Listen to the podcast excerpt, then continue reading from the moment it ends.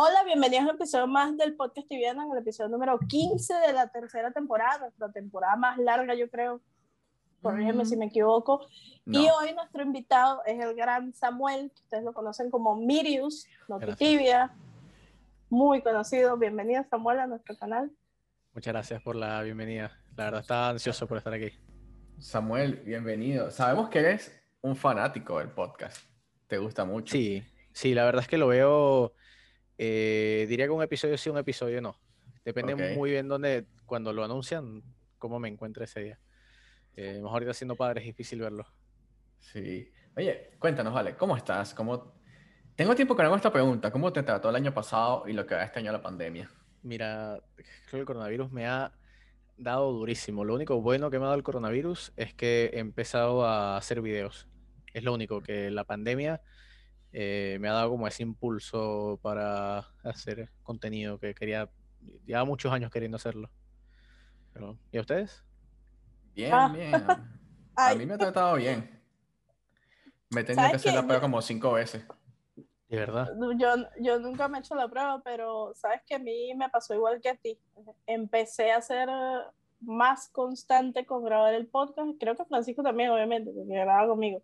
Pero empezamos a ser más constantes con el, con el podcast gracias a la pandemia, porque antes era como que, Francisco, ¿cuándo vamos a grabar el podcast? Y pasaba un mes y dos y tres y nosotros así como que, ah, hasta que ya hubo un día que dijo, ¿sabes qué, Andreina? Vamos a grabar el sábado y empezamos a grabar todos los fines de semana, pero fue este, debido a la pandemia, pues, porque antes de eso era un esclavo y no tenía tiempo nunca. Muy bien. Ciertamente. Ey, para, para que tengas una idea, cuando nosotros empezamos el proyecto del podcast, grabábamos a eso de las 2, 3 de la mañana quizás, Sí, más o menos. todos los días, o sea, no todos Sí. los días, pero sí grabábamos unas horas todas locas, así que me escribía tipo a las 2 de la mañana y, Epa, ¿qué estás haciendo? Vamos a grabar un podcast. Y yo, bueno, dale, pues. Me identifico mucho con eso. Eh, saqué un video, justo hoy saqué un video que, bueno, para los que estén viendo, fue la semana pasada, de los puntos de interés. Lo grabé a las 4 y media de la mañana. Casi Wow. que- A las Debería 4 y media de la mañana. De los puntos de interés. Ok.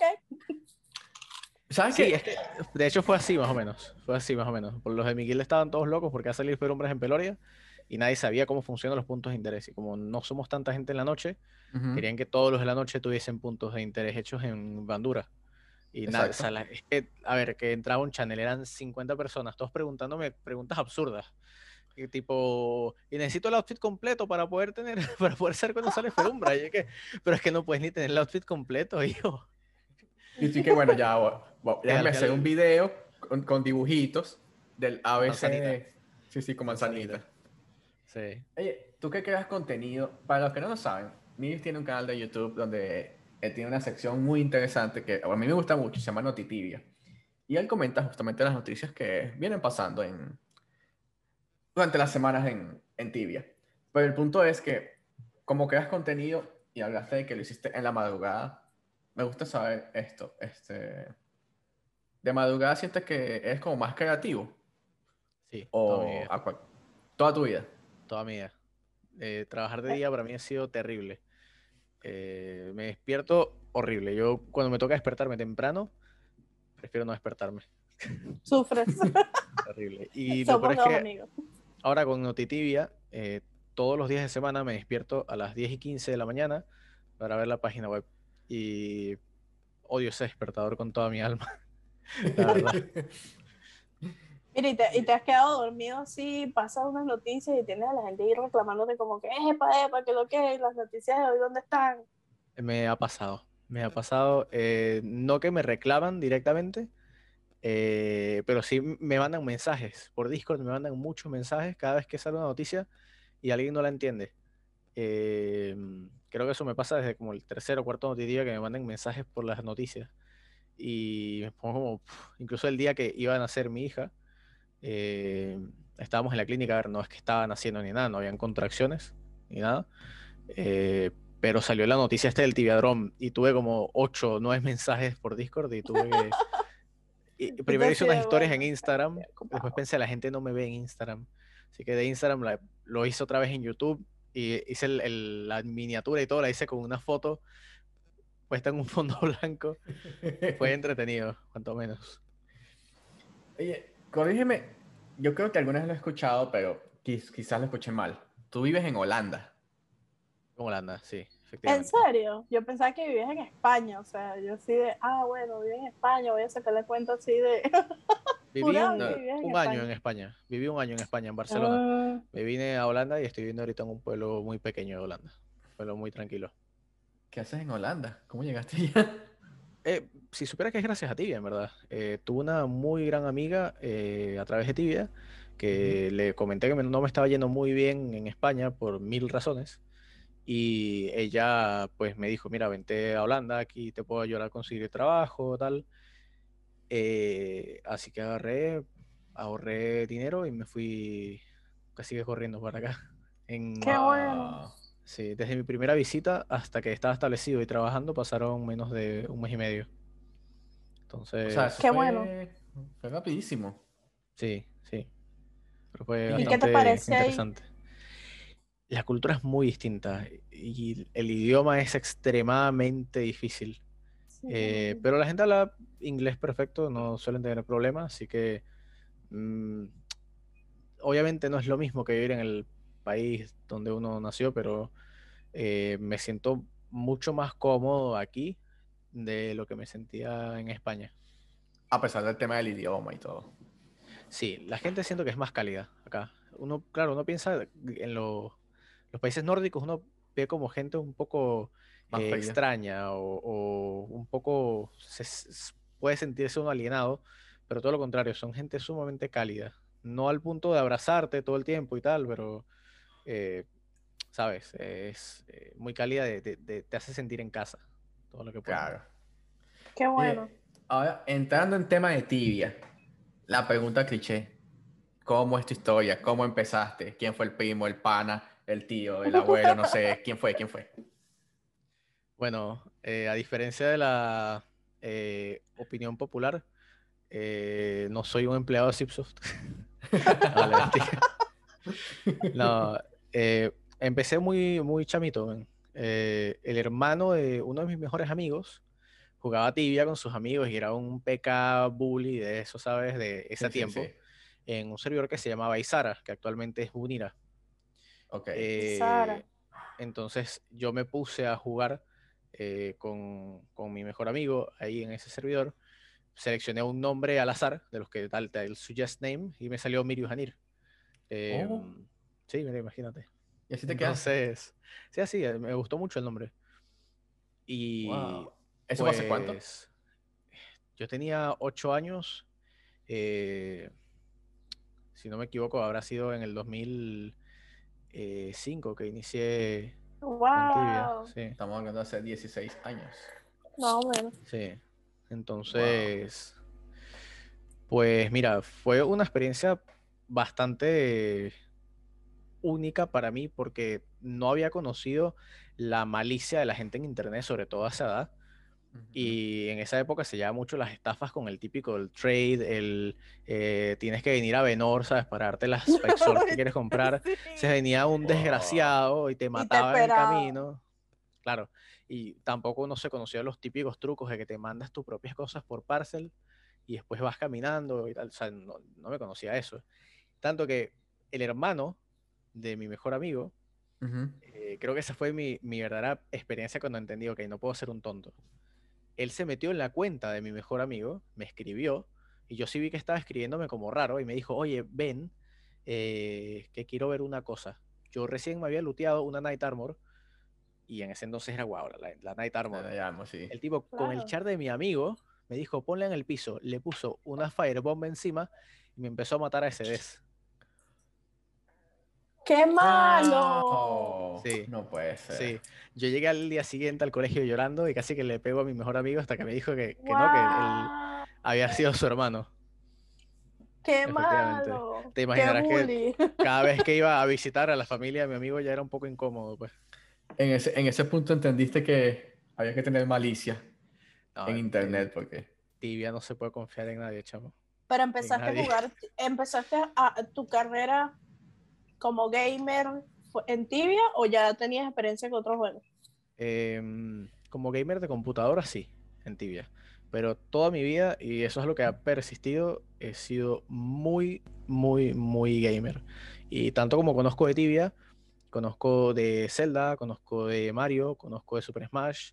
eh, soy una persona que soy, me envuelvo mucho en lo que me gusta. Si algo no me gusta, no le pongo nada de interés. Pero si algo me Claro. gusta, llega un punto que puede incluso a veces hasta ser un poco obsesivo. Eh, con Tibia, por ejemplo, me sé detalles demasiado específicos de las cosas porque cuando en Venezuela no podía jugar, que tenía 500 mil de ping, eh, lo que hacía era ponerme a leer la wiki. Claro. Veía guías y tal, ¿sabes? Veía videos, entonces, O sea, te sabes un montón de quests de memoria. sí. eh, la quest con la que más ayudo a la gente es la del cubo, que no he lanzado un video porque como le- es mi quest favorita. como- Necesitamos, ¿sabes qué? sí, Necesitamos un, video en español para esa, pues un buen video para español. Así que te insto a que hagas uno, por favor. ¿Sabes Actualmente te... creo que el zurdo Sí, tiene una, pero no tiene la última parte de la quest. Ajá, es que Eh, están todos incompletos. Sí. Eh, entonces, yo también descubrí, tan- hice esta quest muchísimas veces en Bunira, en la guilda en la que estaba, que se llama Nevermind. Eh, nadie la quería hacer. Son, la verdad es que son muy buena gente, pero son muy flojos para las quests. Así que me pedían que yo les hiciera la quest. O sea, básicamente que me, me dieran follow y yo los llevara por todo el mapa. Y en una de esas descubrí un bug eh, con la que te puedes saltar más de la mitad de la quest. ¿En serio? ¿Y todavía Sí. existe? Sí, sí, te saltas. eh, el, me compré un EK hace muy poco. Primera vez que compré un char me pareció divertido. Me pareció, sobre todo como esa tensión los últimos segundos del, Del, Del- Sí, sí, del, de la Increíble, subasta. increíble. Eh, y en una de esas, pues eh, con el char este, hice la quest completa en, ¡Wow! m- en menos de 20 minutos. Hice la quest completica. ¿Es en serio? Sí, sí. Eh, Cuando saque el video hablaré del bug, pero claro, si hago un video que sea nada más del bug, después si arreglan ese bug, eh, pues... Pues claro. Sí. Oye, ahora cuéntame algo. ¿De dónde surgió la idea de, de hacer el Notitibia? O sea, tú dijiste, no, voy a hacer un- unos videos sobre noticias de tibia porque quiero informar a la comunidad sobre lo que está pasando. ¿Dónde salió esa idea? Sí. Em, pues mi, mi esposa Ujú. eh, es creadora de contenido también, es muy buena, hace un contenido absolutamente distinto, es más que todo lifestyle y eso. Ujú. Y ella siempre me ha dicho que tengo una muy buena capacidad comunicativa. Eh, y yo me gusta mucho explicar a las personas, hacer quests. Eh, tenía una guild neutral cuando estaba en Bunira, con las que ayudaba a muchas personas a hacer sus quests y hacer sus accesos y tal. Em, y me dijo que debería hacer tutoriales, porque siempre había algunos tutoriales eh, que yo veía que decía, oye, está bueno, pero creo que le faltó esto, hay unos detalles que pudiese poner, tal. Pero no quería empezar haciendo guías porque me intimida mucho. Yo he hecho pocas guías. La de, la del Raskuhan es una de ellas, la de la quest nueva. Y me intimidó mucho hacerla, sobre todo porque la hice con Itexo, ¿sabes? Ahí como al mismo Ok. tiempo. Incluso en la misión final que grabé, sale como entramos Itexo y yo juntos en la palanca. Em, y claro, Itexo, pf, ustedes saben cómo es, tiene eh, guías que son muy pulcras. Es una sí, barra sí. Que, que no puedo ponerme esa barra. Eh, sin embargo, lo hice y siento que lo que me ayudó en esa guía, que hasta ahora es la- el video más visto en mi canal, es el- la primicia. Entonces me di cuenta que la primicia es algo que es muy importante en Tibia, porque había estado estudiando desde hacía meses como que cuáles videos pegaban y cuáles no. Y pensé, coño, lo que más ayuda a una primicia definitivamente es las noticias. Y agarras una noticia y al instante sacas qué es lo que es, la gente lo googlea. Y la ma- manera más fácil de verlo es con Google Trends. Sí, sí. ¿Qué se, qué se está buscando de tibia? Y cada vez que sale una noticia, la gente busca exactamente qué es esa noticia en YouTube. Oye, hablando de noticias específicamente, ¿qué te pareció la noticia esta semana del ajuste pequeño que hicieron en ciertos detallitos Pequeño. en tibia? Pequeño. Pequeño, pequeño. Pequeño. Mira, eh, yo tengo una relación de amor-odio con Zipsoft. Ah, todos las tenemos. Eh, Todo, todo. yo- Todos. es, es como una relación tóxica, como que imagínate que tú tienes una novia que cuando son novios hacia adolescentes es todo perfecto. Y después ya tienes como 40 años y la novia te pega y todo es un desastre, se caen a gritos, pero tú sigues enamorada de, esa relación de cuando tenías, cuando eras adolescente. Más o menos así. Amo el tibia viejo y las quests viejas, todo eso, pero siento que cada decisión que toma Zipsoft eh, está motivada de manera extremadamente directa por el dinero. A ganar dinero, sí por el dinero. Y no se dan cuenta que, bueno, claro que se dan cuenta, pero siento que no les importa em, que los jugadores no somos nada más una máquina de dinero, también queremos cosas que nos diviertan. Y sienten que sacando uno que otro evento de vez en cuando, que la gente hace dos veces y más nunca los vuelve a tocar, a menos que estés en una comunidad muy grande de non-PvP, eh, creen que con eso lo arreglan y eso no es así. Hacer quests que se sienten largas, pero no son largas, son muy cortas, como por ejemplo la última, la de A Pirate's Tale, es, es un insulto para el jugador. Es tratar de que nosotros creamos que las cosas eh, son difíciles o largas cuando no lo son. Y este tipo de ajustes es decirnos a nosotros que no, lo que queremos es arreglar eh, que el profit sea tan alto en eh, la nueva quest. Ahora, hay muchas maneras de hacerlo. Si quieres que haya más daño, puedes, sin necesidad, ¿ok? De tú bajarle el profit a las cosas, porque eso también es frustrante para algunos jugadores, que le bajes el profit a una zona de casa, es sumamente frustrante. Lo que puedes hacer es directamente aumentar el waste de los jugadores, aumentando el daño. Me pareció genial lo que hicieron de la, eh, del spell este nuevo que tienen los bichos que como que se encadena y mientras más oh, sí, sí, que pega más. Pega más. Eso me pareció genial. Me pareció brutal. Eh, me pareció un poco exagerado. He visto en streams el efecto. Eh, y me pareció un poco exagerado. Ya cuando estás cazando de a 5 ahí eh, y le pega al segundo druid, lo deja dando vueltas, pues. Le hago en la cabeza. Pues. sí, sí, sí, sí, sí. O sea.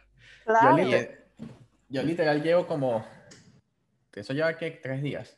Llevo tres días puteando el exeta. Claro. El, el exeta ese largo. Y en verdad uno sabe por qué, uno sabe por qué ellos hicieron eso, porque Zipsoft como es ellos, ellos agarran y bajan el profit y no les importa. La razón por la que ellos hicieron esto es porque había gente, level 300, subiendo level en Rotten Golems. Bro, mira, hay maneras muy sencillas de, de hacer, o sea, de evitar que eso suceda. La primera, que a nadie le gustaría, es que pongas una limitación de level para entrar a la quest. Exacto. A nadie le gustaría, pero lo puedes poner. Y siento que hoy en día Zipso se, le olvidó que ellos tienen puertas de levels, porque lo mismo pasó con el puente de Isabi. ¿Se acuerdan que el puente de Isabi era facilísimo sí. levelear ahí? O sea, se les olvidó que eso existía. Podías poner algo de level ahí y listo. Punto. Sí, es verdad. Tú pones una puerta, por ejemplo, en Isabi. Mira, aquí a partir de 150, por decir un número. Y sabes, ya no están los level 45, no están de CD, como si nada. Tal cual, tal cual. Exactamente. Eh, pero parece que Zipsoft, insisto, siento que esa parte de esa mecánica de su juego se le olvidó. Eh, pero otra manera es aumentando la densidad de monstruos en el spawn. Zipsoft cada vez que pone ciertos monstruos en el spawn, en el test server, desde el test server hasta el momento en el que es implementado y balanceado, no se cambia nunca ni la posición ni la cantidad de monstruos que hay en el respawn. Una sola vez, en un solo respawn, han reducido la cantidad de bichos. Y fue en Catacombs, cuando hicieron el primer balanceado Catacombs. Generalmente ellos bajan son los ataques de las criaturas. Exacto, pero no se dan cuenta que aumentando la densidad de monstruos hacen que sea imposible para levels bajos entrar, porque a ningún level bajo se le ocurre entrar, a un level 150 se le ocurre entrar a Gold Tokens Battleground. Sería un suicidio absoluto. Porque tienes mucha densidad de monstruos y ahí no, es imposible. Es imposible ahí. Sí, yo, yo siento que ellos tienen una idea o una concepción de, del juego o de los respawns por ejemplo, todos los de software, ellos dicen, siempre lo, he criticado desde el principio. Ellos cuando presentaron eso, dijeron que iba a ser, el, el quest iba a ser el quest más difícil de Tibia, iba a ser imposible, nadie lo iba a hacer. Y para levels altísimos también, para levels altísimos. Y entonces, por tanta crítica, nerfearon todo eso de tal manera que ahora los nivel 300 hacen el quest. Tal cual. Y entonces pasa lo mismo es un sitio de Hunt que no está diseñado o no debería ser para un nivel 300, 400, 500. Hay otros sitios para ello. Y sin embargo, tú ves a los T nivel 500, cazando ahí, sacando profit, sacando experiencia. y ellos no quieren eso. Entonces, por eso hacen el ajuste para evitar eso. Y de hecho, creo que varios Team 500 no, no están cazando ahí actualmente porque obviamente ya no, están cómodos. Mira, yo creo que Zipsoft debería aprender mucho de su pasado. Eh, porque ellos han cambiado múltiples veces en los últimos 10 años eh, de director del proyecto, director del proyecto de Zipsoft. Sí, sí. Actualmente el que es director del proyecto de Zipsoft, de, de Tibia, perdón, en Zipsoft, es la persona que testea los bugs cuando pasaban los peores bugs después de los test servers. Es la persona encargada de dirigir el testeo.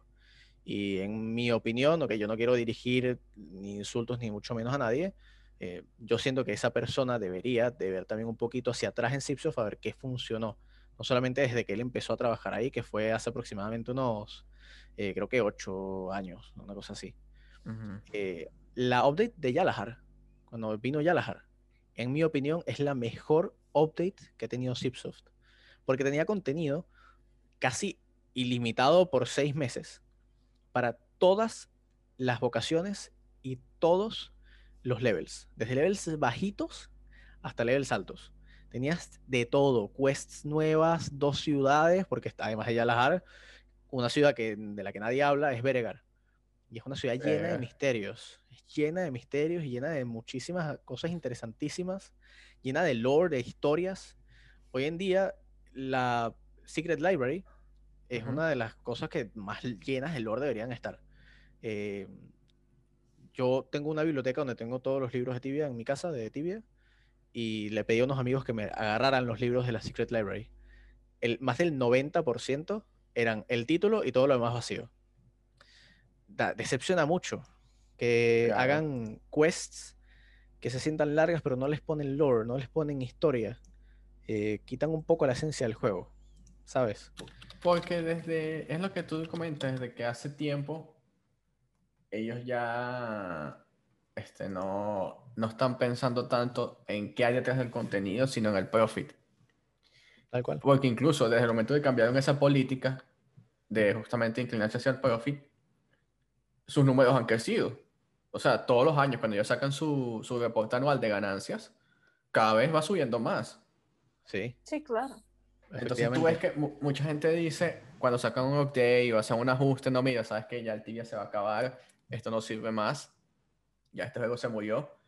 Y Pero la gente sigue allí, o sea. Y como que, pana, ve los reportes anuales de ganancias de Sixo. Todos los años están haciendo más plata que el año anterior. Lo que pasa es que también lo que, lo que dices tú tiene mucho sentido. Ahora que lo pienso, este, si te das cuenta, la mayoría de los que eran CM y los que eran creadores de contenido de Tibia ya se fueron. Y los pocos que quedan, pues se encargan de cosas muy básicas. Bueno, hay algunas, hay algunas personas que no. A ver, también está eh, Mirade, por ejemplo, eh, creo que no existe una sola persona que haya preguntado algo, haya mandado un ticker, que le haya respondido Mirade, que no haya resuelto el problema. O sea, Mirade es una de las personas no solamente más influyentes entre los community managers, sino que verdad más le importan las cosas. Fue ella quien rescató el Golden Helmet del tipo que estaba decorando su casa y se le cayó en un sitio inalcanzable. ¿Sabes? Entonces. Este, pero eh, yo creo que esta nueva generación de personas que están, por decirlo así, encargadas de seguir desarrollando el juego, no le ponen el mismo empeño que le ponían antes. Y no sé qué pasa. Te digo, te digo una cosa. Eh, yo dejé de, de importarme los test servers cuando se hicieron públicos, pero los últimos test servers privados en los que yo estuve, estuvo Nightmare ahí todo el tiempo. Y no sé qué papel juega Nightmare ahora, pero todo el contenido old school que tú ves dentro de Tibia, él era el principal desarrollador de ese contenido. Y o sea, no sé en qué momento la calidad de lo que él está metiendo en el juego o hasta qué punto él está involucrado en las cosas nuevas que está metiendo. Porque es lo que tú dices, o sea, ahora es súper, súper decepcionante ir y ver, eh, por, por ejemplo, los libros de, de, la librería de X, de hielo, y vas y el título nada más. Y así como pasa allí, pasa en Isabi. Si vas a Isabi es lo mismo. Yo me metí a la biblioteca de Isabi y hay libros con texto, pero o sea, no es como antes, no es un contenido que tú dices, ah, mira, esto habla de eh, toda una parte del lore que me interesa a mí o de toda una cosa que, que me parece que, que, complementa la información que consigo en Venore, por ejemplo, o la información que consigo en la Serpentine Tower, no lo hay. Y hay muchas cosas inconclusas en el juego, porque si te pones a ver, sí, desde que metieron Yalahar, este, coincido contigo en que fue su más exitoso lanzamiento porque es una ciudad que nunca se ha abandonado. O sea, todo el mundo, tú empiezas a jugar en un server nuevo y una de las primeras cosas que la gente hace es la quest de Yalahar. O sea, es esencial la ciudad. Y es una ciudad relativamente nueva comparada con las otras y esa ciudad tiene tanto que explotarse, o sea, no sé si te acuerdas que en Beregar hay un vagón que nadie sabe para dónde va y no sé qué, todas esas cosas que las agarran, las desarrollan y las dejan como por la mitad, como mochas, y ahí está, o sea, y, y la gente le pierde el interés, porque sí, la Serpentine Tower es un misterio, de repente se resuelve, de repente no, pero en el fondo tú sabes que es contenido hueco, vacío, no, no hay nada allí que tú puedas decir, bueno, este en este update metieron otra cosa nueva, pusieron un, pusieron un goal a caminar ahí, voy a ver por qué lo pusieron, de repente tiene una pista nueva, nunca, nunca le dan continuidad a las cosas que han empezado y eso hace que el juego pierda tanto interés de los jugadores como valor en el RPG, porque sí hay gente a la que le interesa eso. Estoy de acuerdo contigo. Y creo que aunque tú no seas una persona de RPG, o sea, que no te bases completamente en el RPG, eh, sigue siendo algo muy importante porque, a ver, Nightmare, eh, en mi opinión, cualquier persona puede diferir, pero yo creo que Nightmare ha estado haciendo su trabajo de manera espectacular, incluso yo creo que mejor que antes. Eh, por ejemplo, la quest nueva, la de Soul Wars, la parte de Goshnar, Goshnar es el abuelo de Ferumbras y es el rey de los necromancers, necromancers. o sea, como está explicado todo lo que llevó a que Goshnar resucite en sus seis distintas partes, tiene mucho sentido en el Lord de Tibia. Y es increíble cómo todas las cosas, todas las cuestas anteriores, los updates anteriores llevaron a que Goshnar resucitase de una manera u otra, desde Ferumbras Ascendant incluso. Em, pero a su vez, el problema no es que Nightmare está haciendo bien o no su trabajo, o que esté menos envuelto en ello, porque en el test server eh, sí es verdad que no tiene tanta, o sea, ya no está tanto tiempo en el test server como antes, pero sí está. Sí está y tú hablas con él y el tipo te responde y, sigue siendo la, misma persona de siempre, pero tiene menos presencia en el test server, por ejemplo. Eh, pero el verdadero problema está que el contenido de Tibia no se centra alrededor del contenido que genera Nightmare, que es el lore de Tibia. El contenido de Tibia se genera alrededor del grind y de este, la qué tanto puedes mercadear con lo que tú estás comprando. Este, el grind y, y, el, la suerte. El grind y la suerte, punto. Voces de palanca y matar 15.000 de, de algo para que puedas obtener algún beneficio mediano, ¿sabes? Esa es la fórmula que les ha funcionado, de hecho. Claro, pero... quizás, ah, quizás mucha gente estaba acostumbrada a los quests antiguos tipo Annihilator, Inquisition, Poi, que eran quests diferentes y siempre obtenías una recompensa. Pero como tú dices, ahora lo que les ha funcionado es eso, voces de palanca o matas 300.000 veces esto para obtener algo. Y es lo que les ha funcionado. Tú ves a la gente jugando y dice, bueno, mira, hoy voy a jugar. Y todos los santos días un grupo de personas se juntan a hacer una ronda de voces hasta que algún día les dé algo. Tal cual. Y mucha gente solamente hace eso en tibio, no hace más nada. Y eso es algo que les ha funcionado a ellos, esa fórmula. Y eso no está mal. Lo que a mí me preocupa, a ver, Tibia sigue siendo mi juego favorito y seguramente lo juegue hasta que deje de existir. Eh, sin embargo, lo que me da mucho miedo a mí es que sea una burbuja. Porque hoy en día tú juegas al cualquier juego online y te dicen que tienes que pagar casi 40 dólares por un skin que es un skin cualquier vaina, porque hay unos que, vamos a hablar sinceramente, y hay unos que son horribles, terribles. Te dicen que tienes que pagar 40 dólares por ese skin y les parece absurdo. Después les pones skins como el Golden Outfit, que sí se verá muy bonito, pero hay que ver cuánto cuesta. Y cualquier otra comunidad de juegos online, tú les dices eso y todos lo que se han es a reír y a criticar directamente a la compañía a un punto que dicen que les pasa a estos tipos que se creyeron de nosotros, ¿sabes? Porque ya ha pasado antes. Fíjate, por ejemplo, un juego que me gusta mucho compararlo eh, con Tibia es Fallout 76. Sí, lo Em, conozco. Este juego, cuando salió, estaba todo bugueadísimo y cada vez que sacan un nuevo patch, a cada rato hay muchos bugs. Tibia pasa lo mismo, cada vez que sacan un nuevo update, está todo bugueado hasta el culo y hay demasiados bugs Me- en me- Tibia. Me, me recuerda un juego que compré hace poco, Cyberpunk. Cyberpunk. Exactamente, exactamente. Y en, en este juego, en, en Fallout 76, lo que la compañía quería era que directamente tú fueses a comprar cosas en la tienda y todos los balances que hicieron dentro del juego, mientras arreglaban todos los bugs, que había muchos balances que ni siquiera mostraban en, en el, en el patch notes, ¿sabes? En, lo- en las notas Sí, del sí. patch. Eh, esos balances ni siquiera salían ahí. Y eran patch que, que, por ejemplo, hacían que grindearas más o que tú fueses a la tienda a comprarlo, que era mucho más, ¿sabes? Mucho mejor. Pero eran cosas carísimas. Eran, ¿sabes? Skins de 15 dólares. 15 dólares, que es mucho menos que 40. Y la gente ya se, o sea, era una gente que estaba indignadísima. Les parecía indigno que les hicieran eso.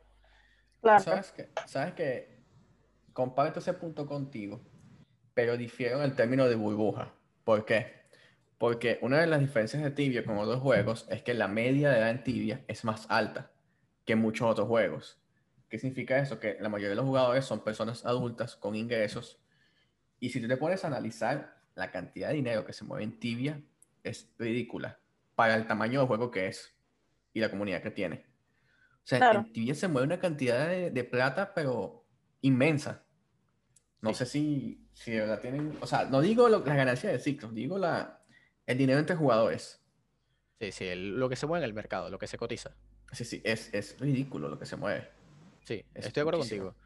Sin embargo, precisamente porque se mueve mucho y es un sistema que es absolutamente dependiente de las mecánicas del juego, un solo error puede hacer que esa economía se derrumbe. Sí, sí, claro. Eso Uno es solo. correcto. Y si tú hablas de Zipsoft, no son las personas más indicadas para cuidarse de errores. Estamos hablando de la misma compañía que permitió que un GM sacase un Golden Helmet de, una, Sí. de un Treasure Room y después con un bug duplicaron y duplicaron y duplicaron y duplicaron ese único Golden Helmet hasta que es todos los Golden Helmets que conocemos hoy en día que provienen de uno solo, que nunca debió haber estado ahí en primer lugar. Exacto. Sí, sí. es- Es increíble. eh, incluso cuando quisieron balancear las armas, las de, no sé si te acuerdas, las antiguas, eh, en vez- antes de las armas de Destruction, ¿sabes? De Heart of Destruction. este, Está las que sí, la Mayhem, la...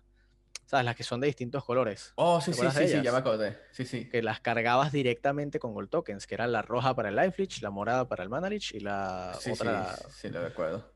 Ahí yo no jugaba, así que Bueno, No, no, sí lo recuerdo, sí lo recuerdo. eran unas armas antiguas que estaban muy fuertes. O sea, tenías mucho chance de tener crítico y cuando hacías crítico era un crítico de mucho más daño. Entonces, estas armas super OP. Decidieron borrarlas y poner unas nuevas en re- a reemplazarlas. Si tú no habías entrado al juego en un mes y no habías entrado después de ese, después de ese cambio por otros dos meses, si llevas tres meses sin jugar a tibia y tenías una de esas armas, el arma no Ahí se había reemplazado, la tenías. Y se volvió una de las armas, sobre todo el crossbow, más cotizadas en tibia que costaban más plata porque el crossbow básicamente te aseguraba un ferumbras. El, el cajón te asegura lo que Wow. sea. Sí, sí, sí. Y, y un ferumbras, bro, o sea, te lo digo que en Bunira tenías gente con este bow que no se pelaba a level 300 el hat de mi guild. Level Wow. 300, looteándose el hat, siempre, de manera consistente. Yo creo que, obviamente salvando las distancias, pero ahorita con el Soul Leader, Leader, ¿no? El Soul Leader es el, el crossbow, ¿verdad? Eh, si no me equivoco. Creo que es el crossbow de, de la software. Tú tienes ese crossbow y tu chance de ganar ferumbras o ganar voces aumenta exponencialmente. O sea, Sí, claro. es mucha ventaja con respecto a los demás. Claro. Eh, hay gente que, en mi opinión, está muy loca, porque eso es como apostar, que va con el Devil Eye, va al Oh, Ferumbras. sí, sí. El Devil Eye tiene un chance tiene, creo que son 80% menos de chance de, de, acertar. No estoy seguro. Hace mucho tiempo que no juego Paladin. Eh, a mí me parece que es como 20% realmente. Sí, es, es, es, más bajo considerablemente. Que sí, sí, sí. Ya para un crossbow, que suelen ser mucho menos eh, asertivos que los bows, eh, es bastante. Es mucho. No, eso sí. eso. Claro, si tú pegas, te ganaste el Ferumbras. Seguro. Ahora, es como la lotería, la vaina, o sea. Claro, claro, pero aquí tú sabes que si tú pegas, ganaste. Pero ahora, de que pegues es difícil. Claro. Ya me preguntaba yo, ¿sabes que hace mucho tiempo? Bueno, ni tanto, hace unos cuatro o cinco años más o menos, cuando yo volví al juego, eh, en mi server, el hat lo luteó un paladín 350. Y en ese room había, ese room estaba el top que era MS o ED. Era, era un mago. Era el top level de PvP. Estaba en ese room y se lo ganó un 350 paladín. Yo decía, será porque compró el char, que es tan mierda que se lo ganó un 350 paladín, pero tuvo mucha suerte el tipo que pegó un crítico como era y se ganó el, el Ferumbrat. Eh, uno de los videos que siempre he querido hacer, pero no sé cómo abordar el tema, eh, ni cómo explicarlo de una manera didáctica, es cómo funcionan los loots de distintos voces. Porque hay algunos voces que tú tienes sí o sí que tener el mayor daño para que te looteen el ítem. Hay otros, como Ferumbras, que aunque tú le hagas, pone 10 de hit points, tienes un chance mínimo, ínfimo de ganártelo, pero lo tienes. Eh, Por la participación, claro. Exacto, esos voces funcionan que tienes un mínimo de puntos de participación eh, para poder ganarte un ítem. En el caso del Ferumbras Hat, es que tengas un solo punto de participación, ya tienes un chance de looteártelo. Eh, y cada vez, o sea, mientras más daño haces, más puntos de participación tienes y es como tener más tickets de lotería. Sí, sí, sí. Tienes todos los chances, pero puede pasar. Es raro, pero puede pasar que alguien que haya hecho un solo hit con una pedazo SD 150 se lo lutee. Puede pasar. Sí, yo me, yo me acuerdo que hace muchísimo tiempo, cuando ellos cambiaron el sistema de luz de los voces, eh, la gente no entendía. Y en ese entonces había, iba a salir el voz en, en Chivera, que era donde yo jugaba y mi novio era un 250 RP y me decía, yo no voy a ir porque yo no voy a ganar nada. Yo no, usted va, usted va, usted va, que yo te voy a decir cómo tú vas a ganar un ítem. Y se mete al room y en ese entonces era como que esos ferumbras en los que no es como lo ves ahora que iba un montón de gente, sino que realmente iba nada más la gente que lo iba a matar porque la gente le tenía miedo, que salían 20 mil demons y no sé qué. Entonces le dije, lo primero que vas a hacer cuando entres, te vas a pegar a Ferumbras, lo vas a bloquear y le vas a poner Magic alrededor, porque las Magic contaban este, como participación. Y trata de hacer muchas cosas, trata de tirarle guachas a LK, trata de pegarle a Ferumbras, eso es lo que tienes que hacer. Y, se, y sacó el loot, sacó de loot una espada que, que ahorita es una mierda, pero que en ese entonces valía mucha plata. Las Havoc Blade, seguramente. Sí, y me decía, yo no puedo creer que yo saque esto, o sea, yo no puedo creer esto. Y yo, bueno, pues yo te dije que hicieras lo que yo te dije. Y era así, o sea, la manera en la que funcionan los voces este, ha cambiado muchísimo y la gente se enfoca en eso que tú dices que es, bueno, si le pego más me lo voy a ganar, pero a veces cuentan muchas otras más, muchos otros más detalles que no estamos viendo. Sí, en Peloria, el último Feromonas que salió, se lo ganó un ED solamente porque hizo más res. Cuando justo cuando salió Ferumbras. hizo más res y curó a tanta gente, pero claro, cuando salió Ferumbras y salieron los otros dos demons que él sumonea, hicieron mucho daño y él curó todo ese daño él solo, porque estaba justo en el medio. Y se sacó el Ferumbras, era enemigo el, el querido, por decirte otra, otra palabra. que el último, el último Ferumbras que yo vi, casualmente estábamos grabando un episodio del podcast Ay, no me acuerdo. Estábamos grabando con. Ah, ¿Quién era? No me acuerdo con quién era. Fue empezando la temporada. Podría haber sido con Capitán TV, me parece.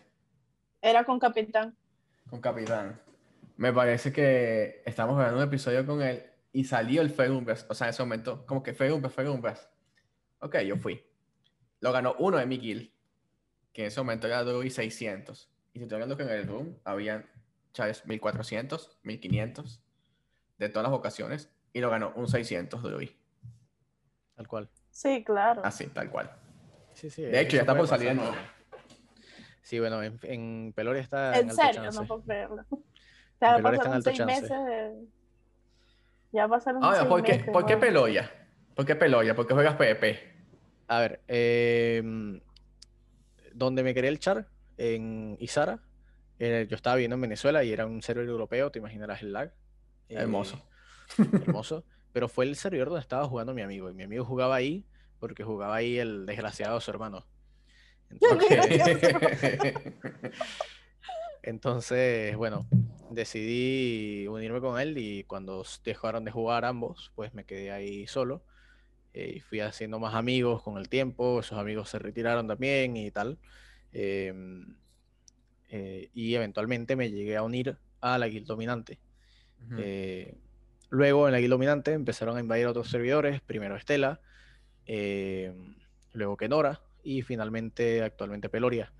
Entonces en Peloria eh, la verdad es que había mucha gente con la que yo había jugado ya antes, que se habían ido primero a Estela, después a Kenora y después a Peloria y yo estaba todavía en Bunira y no me sentía cómodo en Bunira por muchas razones. Eh, la comunidad neutral sobre todo estaba teniendo algunos eh, malentendidos con ellos, así que decidí transferirme a Peloria para ayudar en la UAR. Y bueno, ahí me encuentro ahorita y la verdad es que me encanta, me fascina Peloria. Es increíble el servidor y la comunidad. Cero RPG, cero, eso lo odio. Porque cuando quiero hacer una quest, tengo que jalar. Nadie quiere. Chamo, es una cosa que casi que le tengo que pagar tibia con esa gente para que, mira, vamos a hacer. Peloya juegas con Gutek. Claro, Sí. claro, Gutek Y con es- Pablo también. ¿Sabes que yo tengo un amigo ahí que se llama Pablo Sky Ends? Con Sí, a Pablo. Skyens me la paso matándolo todas las madrugadas.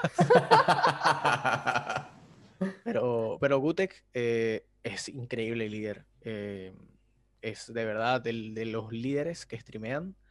eh, yo diría que sin, o sea, al menos los que yo he visto jugar, sin duda alguna es el mejor. O sea, tiene una capacidad de visión de campo demasiado impe- impresionante. Y se complementa muy bien con los otros líderes. No hay ningún problema que yo haya visto alguna vez entre los líderes en mi guilda, así que es no muy, solamente eso, chévere. sino que es muy buena persona. O sea, es, es una persona que tú no encuentras en tibio hoy en día, porque por lo general cual. siempre son como que te traicionan y tienen un detalle o tienen una historia. Habla por ti. Con Gutek no. A ver, Habla Yo por ti. hablo por mí, o sea, es que Gutek es mi RL, o sea, yo lo conozco de RL. Y Sí, sí, la verdad es que lo respaldo con todo el derecho porque tengo No, muchos no, años no. Yo no estoy hablando, yo no estoy hablando de Gutek. Hablo por ti de la gente que traiciona. Ah, Uh. niña. Yo nunca te he traicionado a ti para que estés hablando mal No, de si mí. quieren yo me voy saliendo de la llamada. tal. Nosotros somos como un matrimonio tóxico, pero sin los papeles, pues. Sí, básicamente. Yo puedo ser el hijo, yo puedo ser el hijo adoptivo si quieren. Yo soy Sí. chiquito. Me puedo, me puedo cortar la barba si quieren, pero sí, a ver, eh, lo que pasa con la gente tóxica en Tibia es que Zipsoft es un juego que está basado, o sea, está, sus mecánicas están hechas alrededor de la toxicidad y la problemática interna. Sí. Eh, a tal punto, por ejemplo, que si nos ponemos a ver cómo funcionan las guilds dominantes en Tibia, eh, lo único que ha hecho Zipsoft con las modificaciones al PvP en los últimos 10 años ha sido reforzar la existencia de guilds dominantes, excepto cuando quitaron el Exiva en, en non-PvP. Creo que esa ha sido la única vez que han hecho algo para intentar frenar eso y fue algo que fue inútil al final. Es, inútil porque, o sea, llega un cierto Igual, a, punto. a tu level, a tu level ya tú sabes dónde vas a estar cazando. Si es un level Exacto, 600, lle- tiene muy pocos sitios donde cazar. Llega un punto que tú dices, ah, mira, tú eres nivel 600, 700, tienes que estar aquí, aquí o acá. En algún sitio vas a estar. Exacto. O no estás cazando y bueno, tú eres el que estás perdiendo. Exactamente. Exactamente. Entonces, Entonces, nada, Zipsoft refuerza mucho la toxicidad. eh, y actualmente las guerras en Tibia, especialmente en OpenPvP, son guerras de egos. Son Sí, guerras todo. de Es personas que, a ver quién, ¿sabes? ¿Quién ¿Quién la hace más tiene más trash talk? grande? Exacto. ¿Quién la tiene más grande? ¿Quién hace más trash talk? ¿Quién mata más al otro? Yo soy mejor que tú, tal. Y el trash talk se volvió parte de las mecánicas de una war. Porque tú ganas la war no cuando el otro se queda sin dinero, no cuando matas más, no cuando el otro deja hacer exp. Ganas la war cuando el otro se desmotiva y no quiere jugar más. Ahí es cuando ganas. Claro. Es el Básicamente. trash talk. ¿Qué, qué, qué te desmotiva más a ti? Que una persona con deportividad eh, te gane en Rochamul corriendo y te diga, oye, buen trabajo, me gustó correr contra ti, eh, sigue así. Eh, o que esa misma persona corriendo en Rochamul con él, después te diga, eres el peor jugador del mundo, tu mamá tiene que ser horrenda, tú ni se te ocurra reproducirte, ¿sabes? Por supuesto. Cuando naciste te dejaron caer de cabeza. Sí, sí, sí, tu mamá te parió, pa- te parió Yo, levantada. yo O sea- creo que, yo creo que este ahí lo que fallan es en proteger al jugador. O sea, porque Claro. en tibia, eso yo lo estaba discutiendo mucho con, con alguien que decía, no, pero es que las mujeres en tibia tal, las mujeres en tibia se lo buscan y esto. O sea, en tibia hay poca estructura que, en la que tú puedas contar para No decir, hay. mira, esta, esta persona está abusando de mí. Bueno, no, pero se me dice que hay una, hay poca estructura porque hay un sistema ahí que si te dicen puta, tú lo puedes reportar. Claro, pero, pero- un sistema posterior. Mira, Pero o sea, es como, es como te digo yo, ajá, eh, tengo a, a Francisco todos los días este, diciéndome huevonadas por el chat y un día se le escapa decirme puta y yo vengo y lo reporto y le dan una anotación que en tres meses se le quita, en seis meses se le quita y ni se, Yo yo, creo que ni estuve- se va a enterar. Yo estuve cuando era más joven a un solo reporte de que me banearan permanentemente de tibia. Eh, incluso estuve baneado dos semanas de tibia. Y actualmente no tengo ninguna Wow. anotación. Eh, no te voy a mentir, en ocasiones muy específicas, cuando veo personas específicamente xenofóbicas, sí he insultado bastante. Y no ha pasado nada. No me han hecho ni una sola anotación ni nada. Y en tibia, el, el acoso sexual eh, contra las mujeres es increíble. Lo he vivido de primera mano. Es impresionante. Eh, mi esposa juega tibia eh, y cuando estaba en Bunira peleando War, los, algunos enemigos iban directo a acosarla a ella, no, no, no te digo matarla. La puedes matar, por supuesto que la puedes matar y eso está, está bien. Eh, es un juego en PvP, sino que se vaya no en PvP. ¿sabes?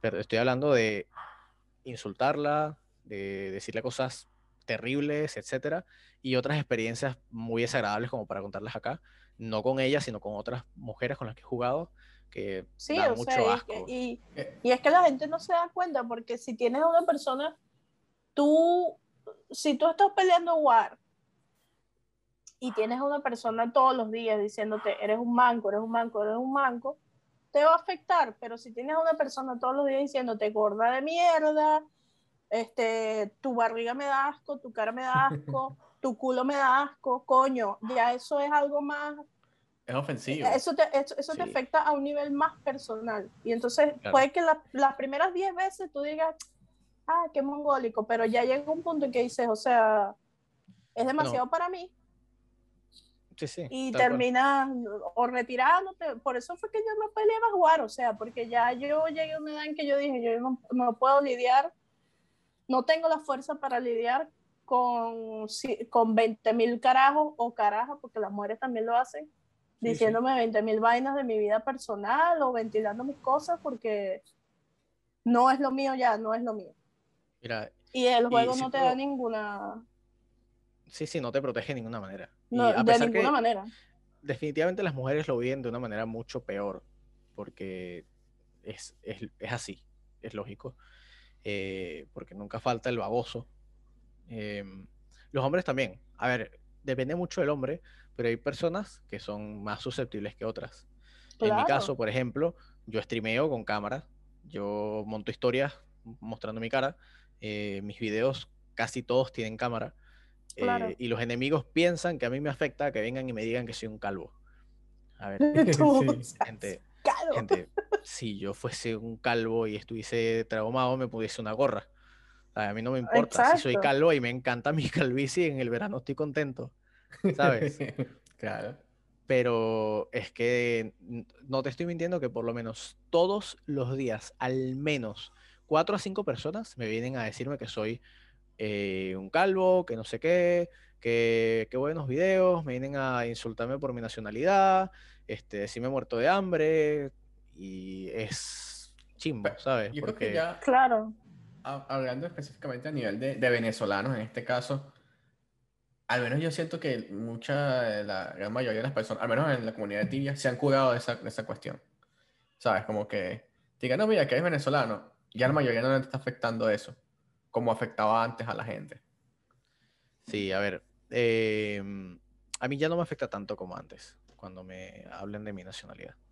Eh, pero sí me molesta mucho la, combinación de palabras muerto de hambre. Me mm. molesta mucho porque, a pesar que yo nunca pasé hambre, y actualmente, gracias al fuerte trabajo que he hecho durante años, estoy en otro país sin ayuda de nadie, porque a mí no me ayudaron ni mis padres ni me ayudó nadie. Vine yo solo para acá.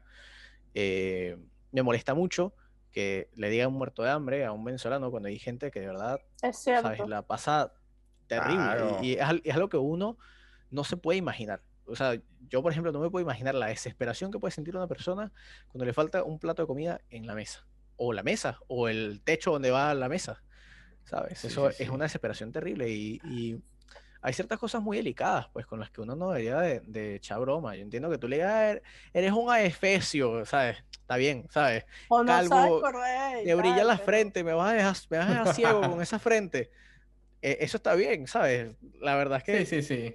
ahí también está que uno se sepa reír de uno mismo. Por supuesto que sea. Yo soy de los que me encantan los humoristas así tipo Led Varela, que son todos tóxicos, oscuros. Humor negro, así durísimo. Eso me encanta, me fascina. Y gracias a eso me sé reír de mí mismo. Pero, o sea, es, son dos cosas distintas, pues. ¿Sabes, que yo, fuera de mi círculo de, de amigos de tibia, que lo he dicho varias veces y Andrea los conoce, somos los mismos desde hace 10, 12 años. Yo generalmente mi, mi vida personal no la comparto en tibia. O sea, no, no es algo que yo muestro. Cuando las pocas veces que streameo mi vida, pues streameo sobre el juego, no streameo sobre mi vida, no, no hablo cosas de mi vida. Y fuera de mi círculo, mi vida personal en tibia no, no existe. Yo soy el jugador, ¿sabes? ya. Entonces, de ese punto, o sea, lo, he tratado de mantener separado justamente para que no, no choquen una con la otra, realmente. Esa es lo, la mejor forma que he encontrado de hacerlo. Justamente para que evitar ese tipo de cosas como que empiecen a meterte contigo, con tu vida personal, porque como tú dices, ah, me dicen calvo, ok, no pasó nada. En mi caso, no, mira, está quedando calvo. Sí, ¿cuál es el problema? No, no, o sea, no me, no me, tiene, no me quita el sueño. Claro. Eso, eso ha llevado a cosas como que en mi canal, por ejemplo, YouTube, eh, tengo para revisión, eh, o sea, no, no, es que se borran o que quedan baneados para nada, sino que antes de publicarlos yo tengo que revisar los comentarios, lo tengo la palabra calvo, porque siempre va acompañado con algo graciosito. Entonces, vino un tipo y me comentó este, algo así como que eres, eres, ah, no, era así como que buen trabajo traduciendo a los a los videos de los Beres, Calvo Inepto, una cosa así. Cuando hice el video de Samael, que ese ah, es una investigación, como lo dije en el video, que fue hecha por Mog y por Hunter of Dragons, que son dos jugadores increíbles. Hunter of Dragons es de Tibia Voces. Eh, no, Mog es de Tibia Voces. Dragons eh, hizo una investigación paralela en, en, en Reddit, perdón.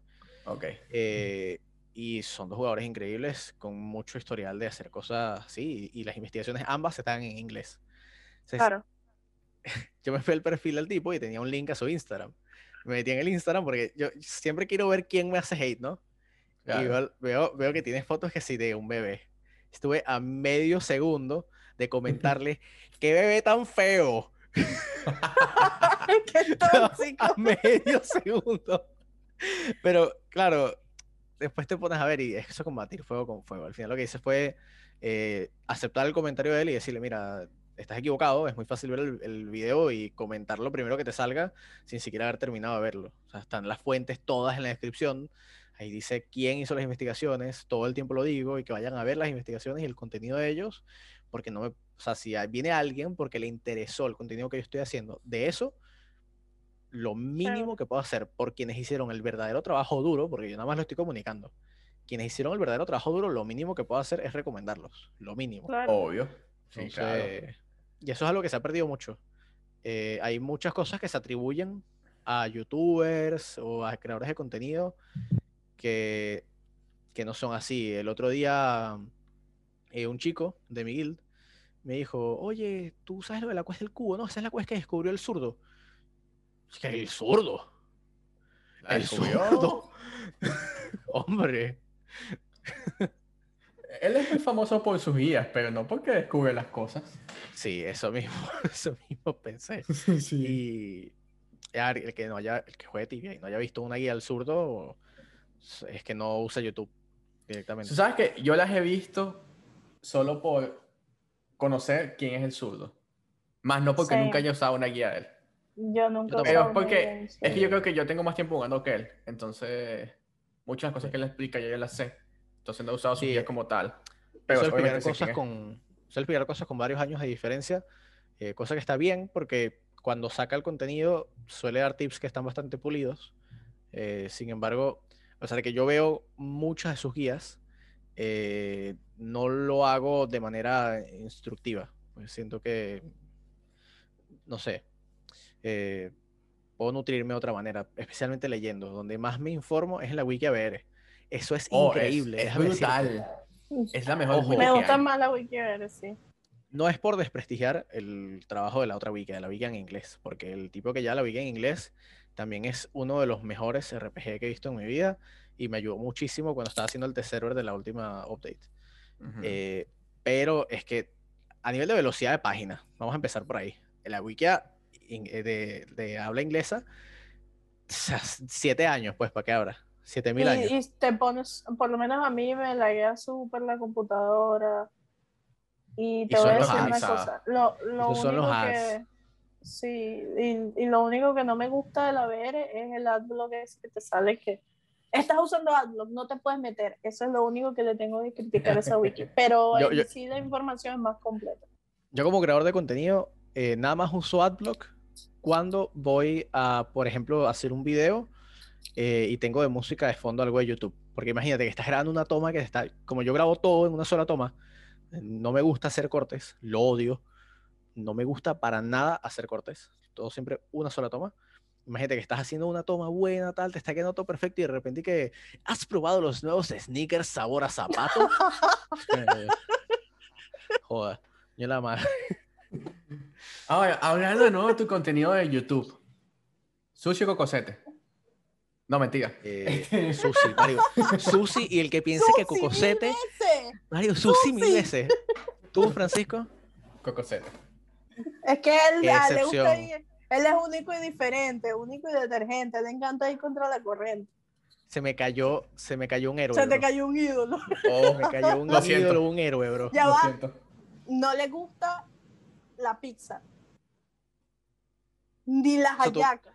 Ningún tipo de pizza y ni las hallacas de tu mamá. no. Descubrí, ya va, mía, descubrí una pizza que me gustaba. Vas así, la, la pizza repostera hasta la que viene con chocolate y tal. No, no, no. En, en- en la base de la salsa con aceite de oliva. Ah, Sí, súper rica. En son vez de, de la salsa de tomate, la pasta de tomate Claro. normal, con base de aceite de oliva. Y esa me gusta. Pero ¿qué es lo que no te gusta de las pizzas? Que huele feo la salsa. Chamo, ¿a ti te pegó un pizzero de chamito? ¿Qué pasó? Es, es lo mismo, es lo mismo que las hallacas. Las hallacas huelen feo. ¡No! ¿Qué te pasa? No hay mejor sabor, no hay mejor olor que una yaca. No, no, De ¿Qué pasa, men? no, no. de esta parte del video va a salir el screenshot cuando él puso la cara de ¿qué te pasa? Este es el screenshot que voy a tomar para poner No, aquí chamo, el día que- que suba. Tiene, tiene que haber, bro, algún, o sea, algún trauma ahí. Ahí, Tiene ahí, que ahí pasó algún algo. trauma. Ahí pasó algo, men. No, tú me estás echando vaina. Usted- Ustedes se pusieron de acuerdo para echarme vaina No. con esto. Sí, eh, hay, en otros episodios él lo ha dicho, que no le gusta la pizza y que no le gusta la llaga porque huele Eh, feo. mira, Mi mejor amigo, a mi mejor amigo no le gusta el chocolate. Yo soy la persona más chocolatera del mundo. Oh. pero es más entendible. Es más entendible. Una cosa, A él no le gusta el chocolate, bueno, está bien. ¿sabes? Coño, la pizza, la pizza, que es lo más universal del universo, por ahí 18 mil tipos de pizza. Y, la y la yaca, o yaca, sea. verga. O sea, tú eres un desprestigio para los italo-venezolanos, pues. Sí, básicamente. Tú no, puedes tener un, tú no puedes tener un pana italo-venezolano. O sea, no puedes. Uno de, mi, uno de mis DUI, uno de los DUI con los que yo caso es italo-venezolano. Déjame chamo. Y tú, bueno, ni se te ocurra ahí como acá, pues, porque te destruye. No te cura. No sé, no te cura. Este, El bicho no, en, apretando, el- apretando general, el CEO y dejándolo en amarillo. Di que te gusta la pizza. Di que te gusta la pizza. Sí. Que no, no, no, rodéate, eso no pasa nada. y en general la comida italiana no me gusta. No, vale. O sea, la pasta no te gusta. Eh, la como si tengo que hacerlo, pero no. Pero, tú sabes que la pasta no es italiana. No. Cuéntame eso. La pasta es de China. Algo había oído de eso. El arroz es italiano. Eh, O sea, vamos no, al que- revés. Mierda. El arroz es Interesante, italiano ¿no? y la, la pasta es china. No, no tengo muy bien los detalles, pero en algún momento de la historia hubo un, como en los, en el siglo XV, hubo una especie de trueque y se empezó a consumir más la pasta en Italia y más el arroz en China. Y de ahí es que la pasta es italiana y el arroz es el arroz chino. Eso es como los datos tipo que Napoleón no era enano. O que. Simón Bolívar era todo lo contrario. Simón Bolívar era un enano, pero yo soy chiquito, pero que Simón Bolívar era un bebé grande. Un metro cincuenta, ¿no? Y no sé. Es- Simón Bolívar era un enano, pero un enano que tú, o sea, le tenían que haber hecho bullying en algún momento, pues. Sí, sí. Pobrecito. Pero bueno, entonces básicamente esa es la historia de por qué no, bueno, no es la historia, pero no como pizza o hallacas o pasticho o Ya entiendes por qué le gusta más pasticho, lasaña, conocido como lasaña en el resto del mundo. Qué fuerte, bro. Qué fuerte. Y a ti, o sea, tú cocinas, ¿no? O, Sí, o sí. tienes. Yo ¿Qué cocino. cocina? ¿Qué cocina? Noodles instantáneos, bro, porque no hay nada mejor que una pasta así, ¿sabes? Haces una Con- pasta cinco con- minutos Con y carne listo. molida y vaina. Claro, eso lo hacen cinco minuticos y listo. Coño, Ya te olvidas de pollo, eso. mira, yo hice pollo con arroz y ensalada aguacate y palmito. Y cuando pides por delivery, ¿qué pides? Comida china. Comida china. Yo estoy pidiendo kebabs, mucho, mucho. Oh, sí. Más de lo que debería. eso. Son buenos. Es un shawarma, un shawarma, pero con, pero Aquí no existe distinto eso tipo porque de carne. lo que pasa es que aquí existe muy poca variedad de comida internacional tacos. porque ¿cómo compites con la comida mexicana, me entiendes? Entonces aquí el shawarma no tiene nada de éxito porque existen los burritos, que es como un shawarma, pero mejor. Entonces, Un chaguarma un muy, chaguarma es- estoy que- muy en desacuerdo con eso que acabas de decir. No, No, ¿sabes qué créeme pasa? que- Muy ya en va. desacuerdo. ¿Sabes la qué única pasa? manera de que yo piense que un shawarma es mejor que un burrito es que yo vaya a Arabia Saudita y me como un No, shawarma mira, por allá. ¿Sabes qué pero- pasa? que- que a la, la comida mexicana no ha podido conquistar Europa. Esa es la verdad. Eso es verdad. Pero la O sea, comida en mexicana Europa no hay comida o mexicana. sea, Tú vas, tú vas a, un, a un país de Europa y vamos a hablar uno que habla español. eh, España, Madrid. Y si acaso hay uno o dos sitios que te pueden vender comida mexicana. Verdad. Acá en Aquí Estados nada Unidos, acá en dos Estados Unidos, en cada esquina, en cada esquina hay comida mexicana. Tal cual. no, Aquí hay pero dos la Taco Bells comida en toda ya. es, es increíble, es increíble. Pero es muy Increíble. picante. No, Exactamente. no, no todas, no todas. No, no, O digo sea, todo, yo, pero no puedo, yo no puedo comer picante, pues y si pides sin picante, lo que pasa es que el peor es que te...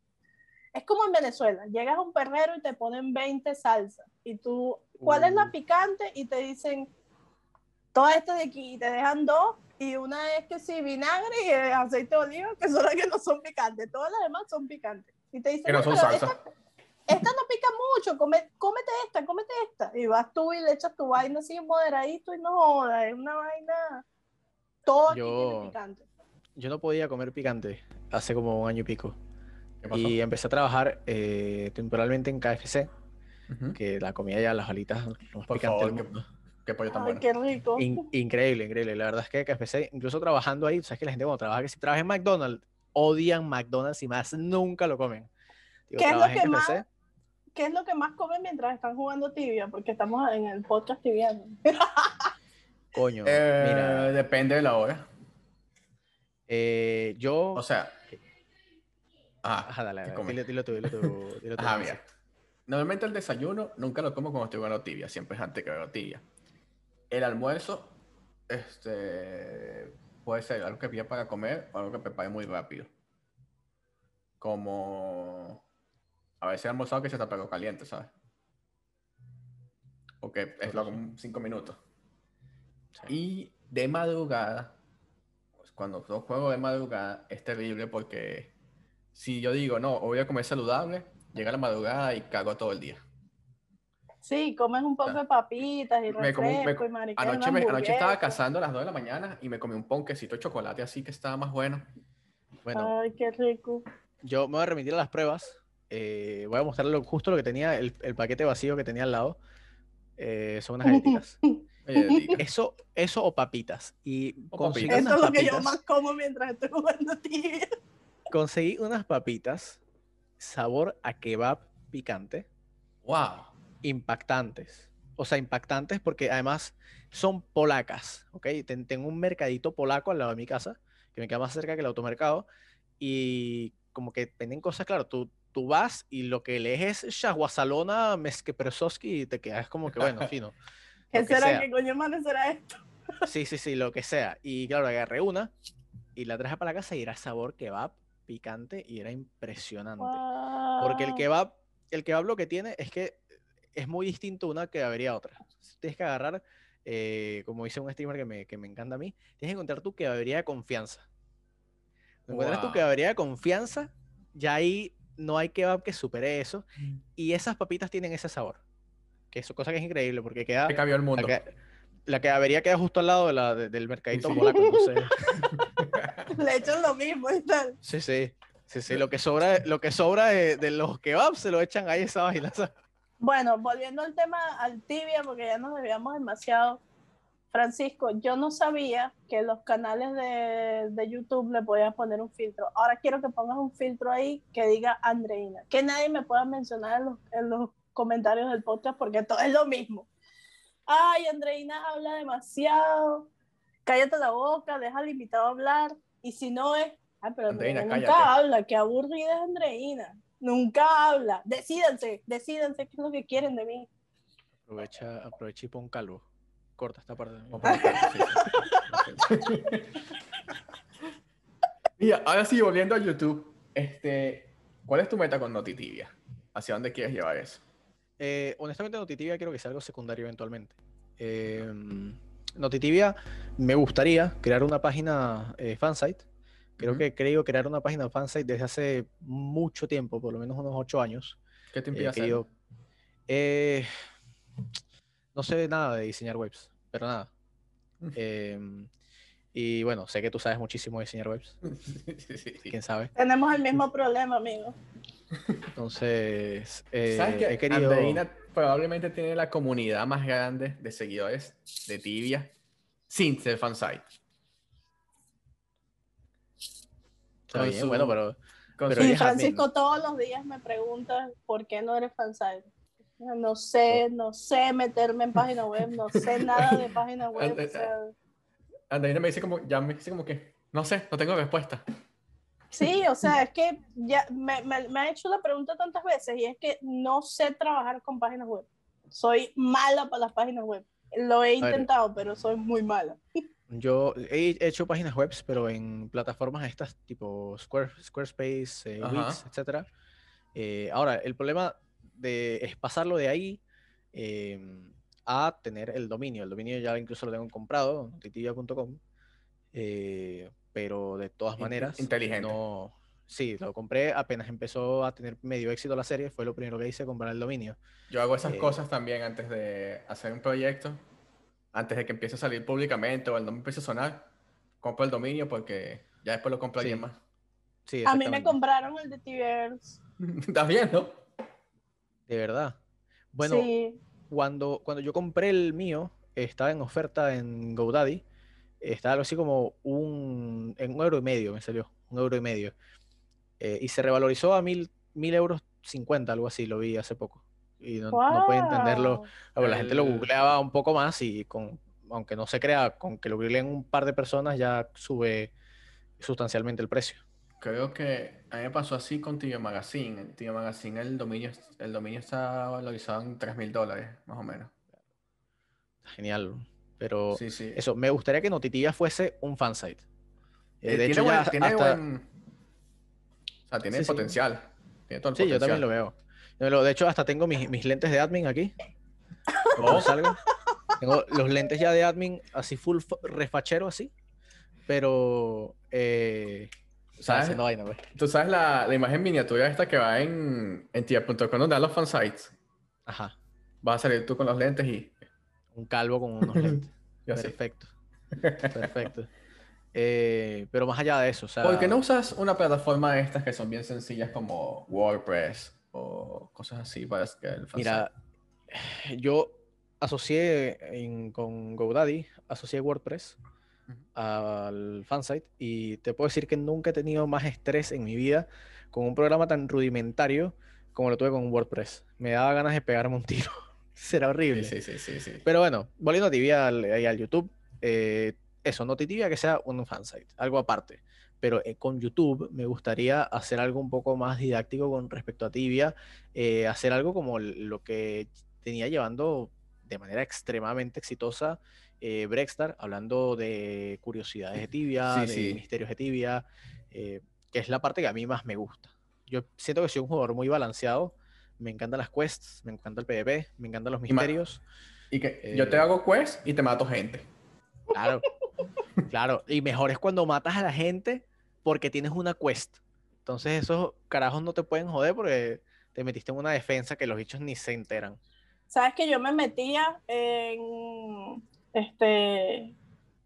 No sé si sabes en la playita esta que queda en Northport, que abres un hueco y hay piratas. Sí. Nadie Ahí- sabía esa quest. Y Hice cada vez video que yo sacaba, cada vez que yo sacaba PK en zona free, corría para allá y pensaban que estaba en, en ¿cómo se llama? En el otro, en, En Demona, que me estaba, que me estaba metiendo Demona, a Demona. Hellgate, que estaba bajando a Demona, y se metían a Demona y cuando empezaban a bajar decían, coño, ¿dónde está ella? Yo estaba Tal por cual. allá en mi cueva metida y nada. Tal cual. Eh, esa cuevita de Isle of Evil eh, lo incluí en un video que tengo que son las 10 defensas de PvP de Tibia. Y ese mismo sitio, hace una semana, eh, fue parte del bug. Iba a hacer un video de eso, pero justo lo pacharon el día que iba a grabar. Ujú. Eh, la- el video se iba a llamar El bug que pudiese romper a Tibia. Porque eh, si tú estás school y alguien te pone fuego, pone fuego o poison, eh, o te hace autoricor o autorizan, si tú vas a un sitio que sea peseta, estando tu school, ¿ok? Eh, y te logras de alguna manera entrar a peseta estando tu school y le das a Xlog por 15 segundos, cuando tú vuelvas a entrar y te vuelva a pegar el fuego, te vuelva a pegar la energía o lo que sea, si te pasa esto, puedes hacer red school a la otra persona. Si tú te suicidas con ese fuego puesto, eh, a esa persona le va a contar el 100% de una frag. ¡Wow! Y una manera muy rápida de suicidarte es teniendo dos eh, Cloves de Noxious Spawn en tu backpack. Y, lo te empiezas a dar coñazos con eso. Claro, Claro, Lo, lo tienes en una hotkey y como tienes dos, se reemplaza el uno con el otro y te vas haciendo mucho daño y en menos de un segundo ya estás muerto. Entonces, si el tipo pone una firebomb en el piso, tú sencillamente vas, le abres school, tú le abres school a él, te vas para el sitio este en Northport, haces Hexlog con tres personas y te suicidas. Red School instantáneo Ah, instantáneo. Eh, y ese es, o sea, esos son uno de los bugs que la mayoría de las guilds dominando conocen, pero que no se lo cuentan a sus soldados. Y quería explicar Increíble. cómo, quería explicar cómo funciona ese bug y por qué es tan, tan asquerosamente peligroso que en un sitio de mainland puedas perder, o sea, entrar a peseta eh, teniendo school, porque el bug que había en ese sitio es que tú, tú sabes que hay un portal que es como un puentecito, ¿no? Ajá. eh, detrás del portal no era peseta y tú podías entrar al portal estando PK. Pero justo después del portal, cuando llegabas al otro sitio, era peseta. Era peseta, sí. Entonces, te podías, o sea, era muy peligroso. Era muy, muy Qué peligroso. nunca, increíble. Lamentablemente nunca llegué a grabar el video, pero bueno, gracias a Dios lo ¿Sabes pasé, qué? por lo menos. Te tengo una pregunta rapidito. Estoy en este momento viendo los trends de Tibia, ¿verdad? En Google. Ujú. Y hay uno que está en el puesto 14 y son softbuff. ¿Qué coño hace la, la gente buscando softbuff hoy en día? Soft Boots. Sí. Wow, la verdad es que no sabría decirte. No Yo creo que tiene que ver Em, con, con el server nuevo, porque todo el mundo está sacando softbooks en el server nuevo. A ver, pudiese ser que cuando Itexo eh, sacó esta imagen de que se vienen, la- lo que se viene con el nuevo test server, eh, que era él caminando sobre el agua con unas eh, soft boots Ah, enfrente de él, Sí, haciendo a- alusión a las boots of waterwalking, que por supuesto Claro. no eran las boots of waterwalking, sino que estaba echando vaina. La verdad es que fue sí, bastante... Click- Clickbait. Fue el clickbait. Creo que, ese ha sido el, creo que ese ha sido el clickbait más grande que he visto en Tibia. Y claro, como yo ya conocía la quest, yo dentro de mí yo pensaba, Yo ya, voy a ya, comentar- esto, clickbait. le voy a comentar muy molesto diciéndole, ¿cómo puede ser que nos hagas esto a nosotros y tal? Porque yo ya sabía lo que era. Pero después pensé y dije, coño, pero este tipo es un genio. Este tipo, como comunicador, por lo menos, es un genio. Que haya puesto eso así, claro, la, la gente es. Serpentine Tower es la, la, como la epítome de los misterios, Claro. cuando la gente en verdad no se da cuenta que hay muchos misterios más interesantes Sí, que la Serpentine sí. Tower para ser descubiertos. Y la gente solamente piensa Serpentine Tower, 469 y Soralurk. Más nada. Ya, y Soralurk es para los que medio entienden. Sí, sí, de bola.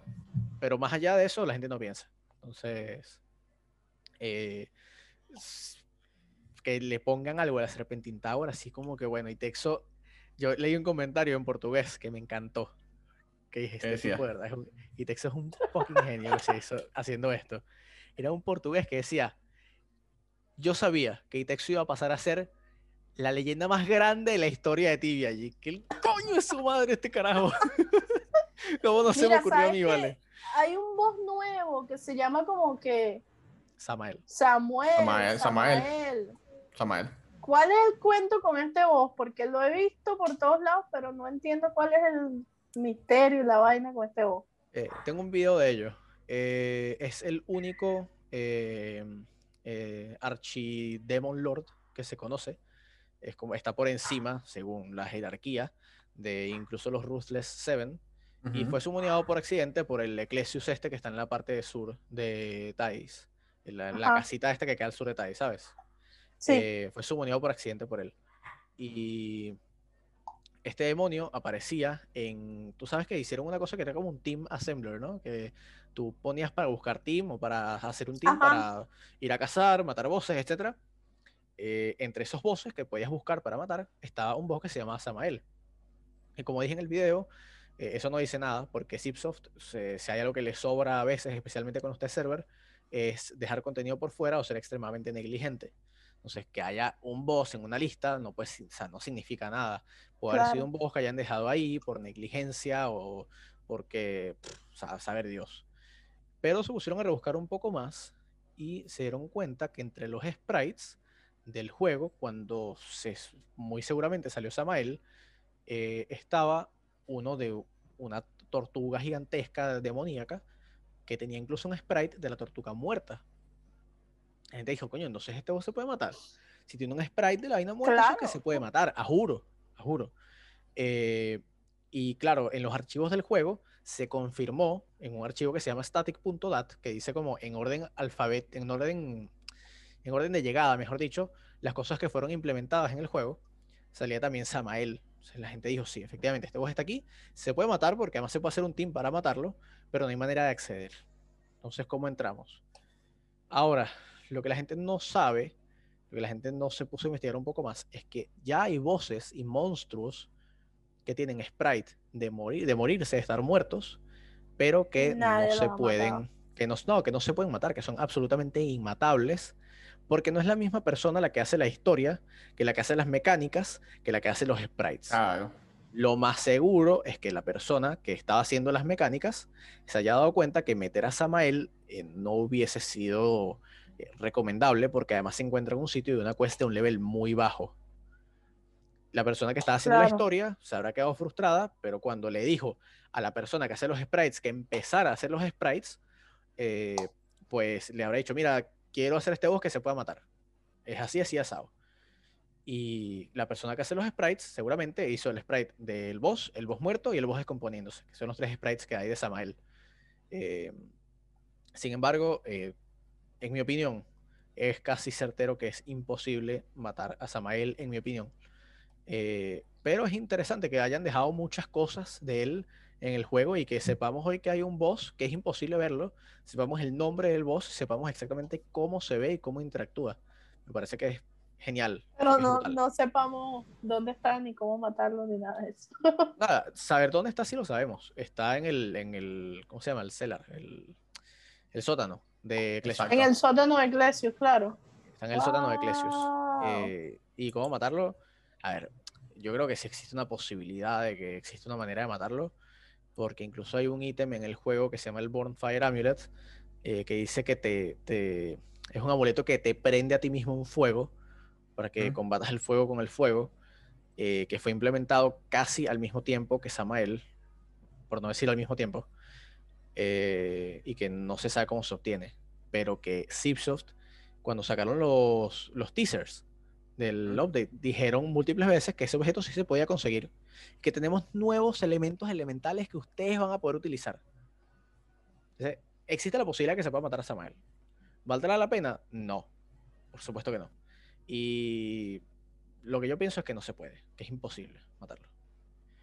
Lo dejaron por Ya vamos, ya vamos a ver qué va a pasar con eso. Pero. Esperemos, esperemos. Ojalá, ojalá no se pueda matar. Ojalá no. Ojalá. ojalá no se pueda Bueno, en, verdad, en verdad, ojalá sí, pues, porque, ¿sabes? Es algo nuevo. Y hay mucha gente que ha perdido la fe en los misterios de tibia. Eh, gente que piensa. sobre todo los, muchos jugadores nuevos. Hay gente que piensa, Serpentine Tower es imposible. Eso no se puede resolver nunca. Uno no lo sabe. Nunca, hubiese, nunca se hubiese resuelto ningún, ningún de tibia con ese pensamiento, básicamente. Yo sí creo que es imposible.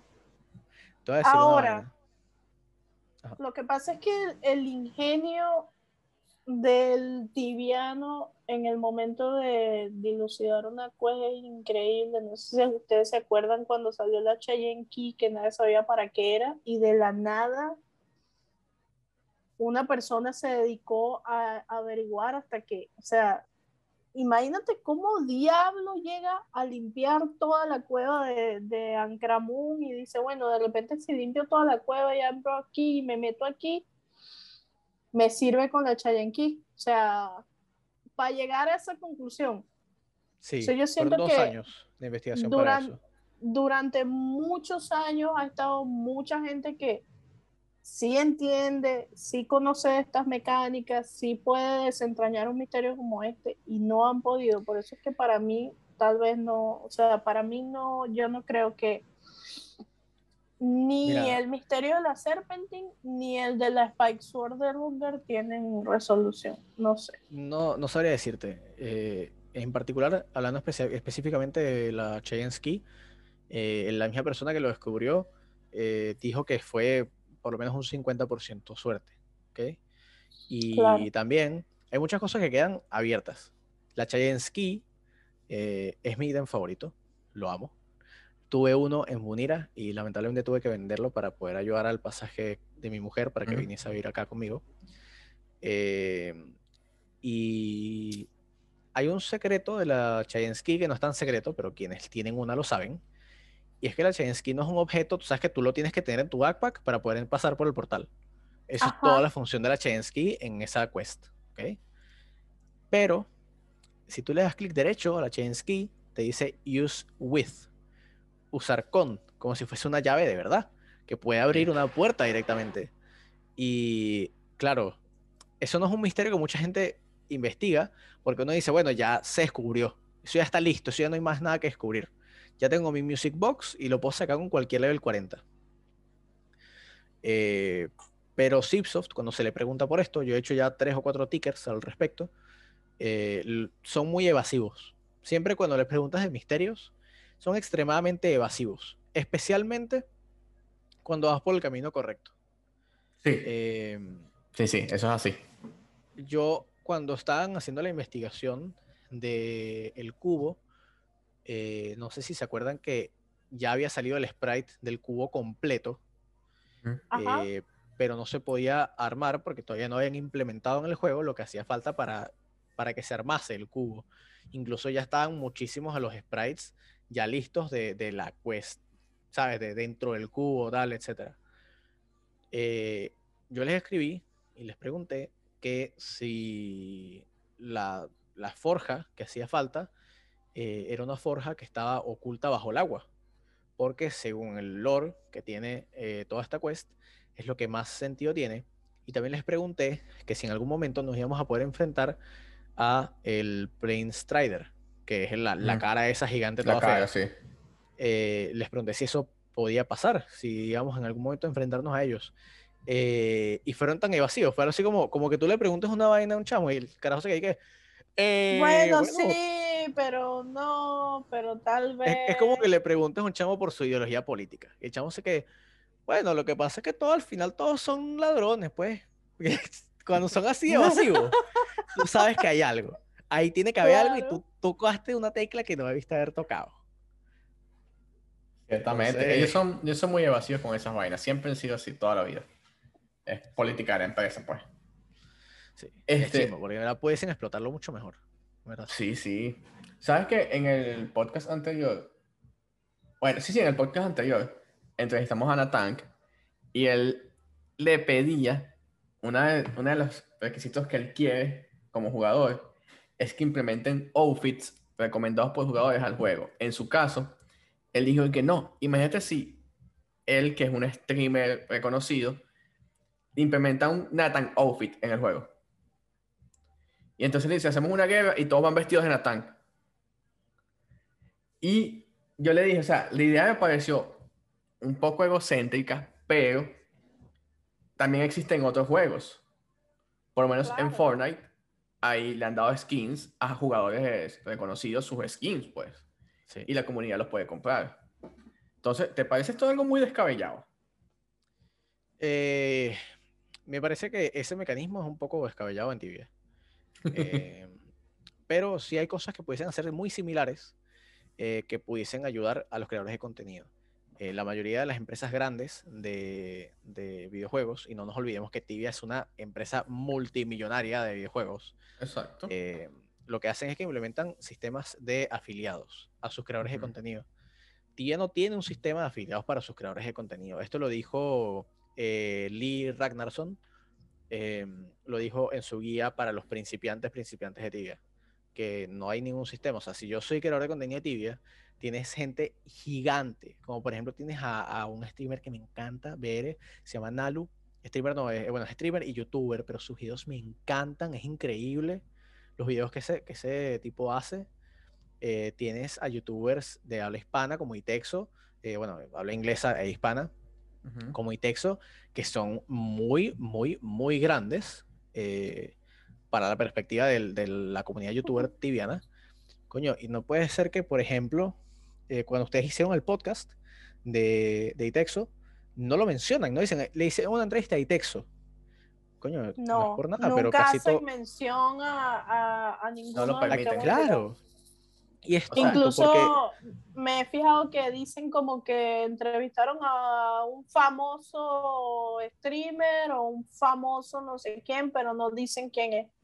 Claro, y me parece un poco tonto, porque en verdad, o sea, de- dentro de todo, eh, Tibia no es nada más lo que está dentro de la pantalla. Y Obvio, Zipsoft lo no. sabe, porque le- no le interesa lo que está dentro de la pantalla, Zipsoft le interesa lo que está dentro de nuestra cartera. Entonces, Pero eso ¿sabes? tiene un motivo. Te voy a decir cuál es el motivo de eso.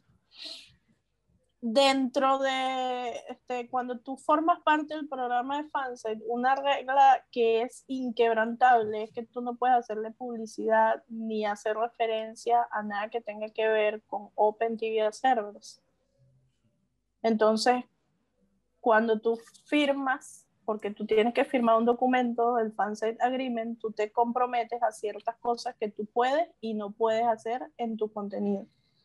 Entonces, cuando ellos tienen a un creador de contenido en el, al, el- al cual no están regulando ellos directamente, como por ejemplo Itexo, por eso ellos no pueden hacerle publicidad de texto, porque aunque el contenido de texto sea completamente limpio, nada les garantiza a ellos que el día de mañana no va a venir y texto y decir, bueno, entren todos a Tibia Dragon Ball o a Tibia lo que sea. Y hay, unos, hay unos hoteles que son absurdos la temática. Que Tibia las papitas que me comí esta mañana. Ahí es que ellos dicen, no puedo, eh, no lo puedo mencionar eh, sonará absurdo, pero ese es el motivo. O sea, no lo puedo mencionar porque yo no sé el día de mañana con que me salga él. Entonces, mejor no. tú sabes que el fansite, o los fansites como tal, a nivel de vista de Sixof, son como unas empresas. De hecho, los fansites tú los puedes vender a otra persona. Y siguen siendo fansites. Y siguen, son parte del programa. Pero es algo que tú puedes vender tranquilamente, como un negocio. claro. Como la, como la tibia wiki en español, que no, no la, la wiki latina es diferente, pero hay una tibia wiki que es igual a la wiki normal, pero con un punto es, y sabes, como las barras en español. Es terrible. Es terrible. Y quien la llevaba antes la llevaba genial. Es terrible, terrible, terrible. hay, hay unos mensajes de repente. Tú buscas una quest y me ha pasado. Y dice que no sabemos nada de esta quest XD. ¿Qué pasa, tío? Vale. ¿Qué te metiste, weón? No me ha tocado, no me ha tocado. No sabemos nada. XD, y XD, te lo juro, XD, te lo juro. Muchos otros que son tipo que agarran el, el spoiler de la TV Wiki en inglés, lo meten en Google Traductor y lo pegan. Y es una vaina así sin sentido, mal traducida de, de la otra wiki. Yo sé como que. Tal cual, tal cual. Tal Oye, ¿sabes qué? Este, y estamos llegando al final, de hecho, llevamos cualquier cantidad de tiempo hablando paja. Este, Tengo varias preguntas para ti antes de finalizar. Este, primero, ¿cómo vas con el Twitch? ¿Algo en mente con eso? Nada que ver. A ver, eh, me está yendo muy bien en Twitch, eh, pero claro, el nacimiento de mi hija eh, ha complicado un poco las cosas, requiere mucha atención muy seguido entonces, por lo general, los días que mi mujer se siente bien, que ella se puede encargar de la bebé unas cuantas horas, es que me pongo a streamear. Pero sí, voy, a, voy a volver a, Twitch. Eh, espero que en los siguientes dos, tres semanas voy a volver a Twitch de manera muy regular. Eh, quiero al menos hacer tres días a la semana de Twitch. Y bueno, eh, va a haber mucho contenido nuevo porque con el EK, compré un EK nuevo y no tiene acceso. Eh, está buenísimo, pero no tiene ningún acceso. Entonces, contenido me sobra. Así que. Segunda pregunta. ¿J Balvin o Bad Bunny? Bad Bunny. Total. Eso tenía que hacerla. No, a ver, en serio, déjanos un mensaje para, para, toda la comunidad, para la gente que nos sigue, que, o sea, el mensaje siempre más o menos poco que sea lo mismo, como que no tanto hacia los que ya juegan tibia, sino para los que van a empezar a jugar tibia, darles como que una excusa para que jueguen. ¿Qué le dirías hoy a alguien? ¿Sabes qué? Antes ¿Qué te digas, hoy? Antes de que me des la respuesta, en el episodio antepasado, entrevistamos a una chama americana que tiene 10 meses jugando tibia nada más. Y me pareció, a mí me pareció súper impresionante porque casi toda la gente que conozco tiene años de trayectoria en el juego. Y me, me pareció impresionante todavía ver gente que está entrando al juego. Entonces, ¿qué mensaje le a esa gente que está empezando? Que tú le dices, mira, tú tienes que jugar porque esto es lo que te va a llenar, porque esto es así, así. O de plano, mira, no, vete a jugar otras cosas. A ver, eh, para las personas que quieren entrar y ven esto como un negocio, que creen que esto eh, es una manera de hacer dinero, efectivamente es una manera de hacer dinero, pero no, no es un negocio y no, no es un trabajo. Eh, y te vas a encontrar con mucha gente que aunque tú te lo tomes muy en serio, farmear plata y echarle pichón, te vas a encontrar con mucha gente que no se lo va a ver así, sino como un juego y te va a tratar de arruinar a ti tu experiencia porque es lo que les divierte. Y tienen que aprender que eso forma parte de la vida, no solamente en tibia, sino en muchas otras situaciones. Que la falta de seriedad lleva a gente que es sencillamente molesta. Eh, por otro lado, a las personas que no están jugando por necesidad, sino que sencillamente, bueno, son jugadores viejos, se están retornando, o ven que Tibia de cierta manera está creciendo en jugadores nuevos. Hay muchos y muchos y muchos jugadores nuevos en Tibia eh, todos los días. Eh, yo les recomendaría primero que no hagan el tutorial de Tibia. El tutorial que tiene la página web es terrible. No pierdan el tiempo en eso. Yo he tenido a muchos amigos, muchos, que les he dicho, oye, juega tibia tal. Le, chequean el check ese de jugar el tutorial y no juegan más nunca, bro. Terminan de matar al Shadow Raptor ese que está ahí y más nunca juegan. Olvídate. Em, y también les recomendaría que tomen en cuenta que este es un juego extremadamente balanceado eh, en cuanto a en cuanto a la cantidad de contenido que tú puedes obtener. Pues, si eres una persona que te gusta grindear, este es tu juego favorito. Si eres el tipo de personas que te gusta cazar una hora al día, tal, disfrutar, hacer amigos, este también es tu juego. Eres una persona que eres extremadamente competitivo y te gustan los juegos de paso rápido, también. Pero eh, también tomar en cuenta que este juego es un juego que funciona mucho para Zipsoft, para Zipsoft como un negocio. Y lo que más les importa es incentivarte a que tú pagues.